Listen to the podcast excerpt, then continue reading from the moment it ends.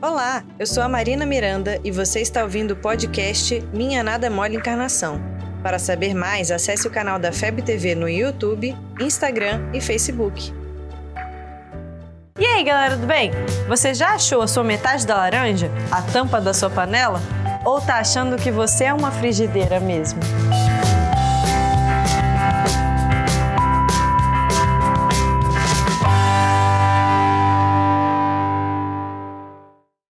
Que existe alma gêmea?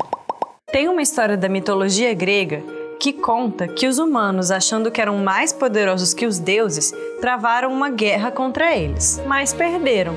E os deuses teriam ficado furiosos e mandaram cortar ao meio cada pessoa. As pessoas seriam seres de duas cabeças, quatro pernas e quatro braços. E por terem desafiado os deuses, Cada metade ficou com uma cabeça, dois braços e duas pernas, igual a gente. Os humanos, separados da sua metade, vagariam pelo mundo para encontrá-la e só assim serem felizes. Essa história não é espírita, mas ilustra o que muitos pensam sobre a alma gêmea, alguém que represente metade de você e que apenas unidas essas partes se sentiriam completas. No livro dos Espíritos, Kardec pergunta sobre o assunto. Até Kardec queria saber se tinha uma alma gêmea, hein? E os espíritos respondem que, segundo essa história da mitologia grega, não, não existem metades vagando por aí. Somos seres inteiros e completos.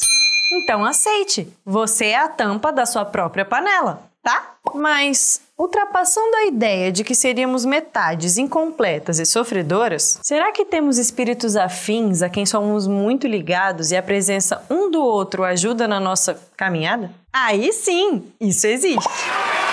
A gente deve ter por aí alguém por quem a gente sente um amor infinito.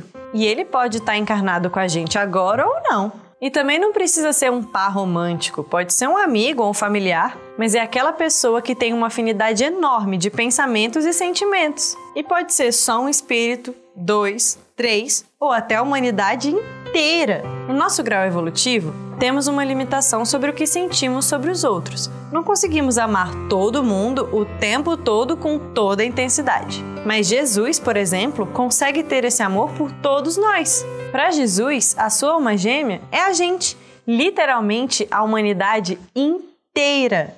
Você já leu há dois mil anos? Faz dois mil anos que eu estou tentando ler esse livro, mas ele é muito bom. Ele inicia a história de dois espíritos muito afins, que um deles consegue evoluir mais rapidamente e outro não. Lívia.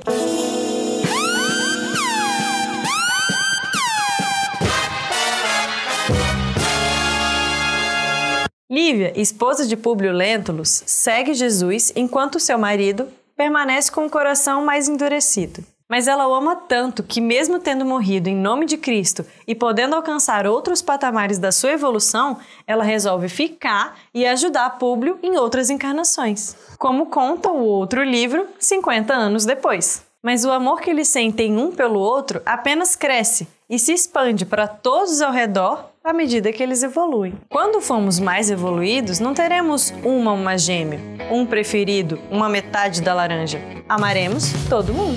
Essa sim é uma história espírita. Agora sabemos que somos completos. Não precisamos esperar uma metade para sermos felizes, mas temos pessoas que amamos e que nos amam e que vão nos ajudar.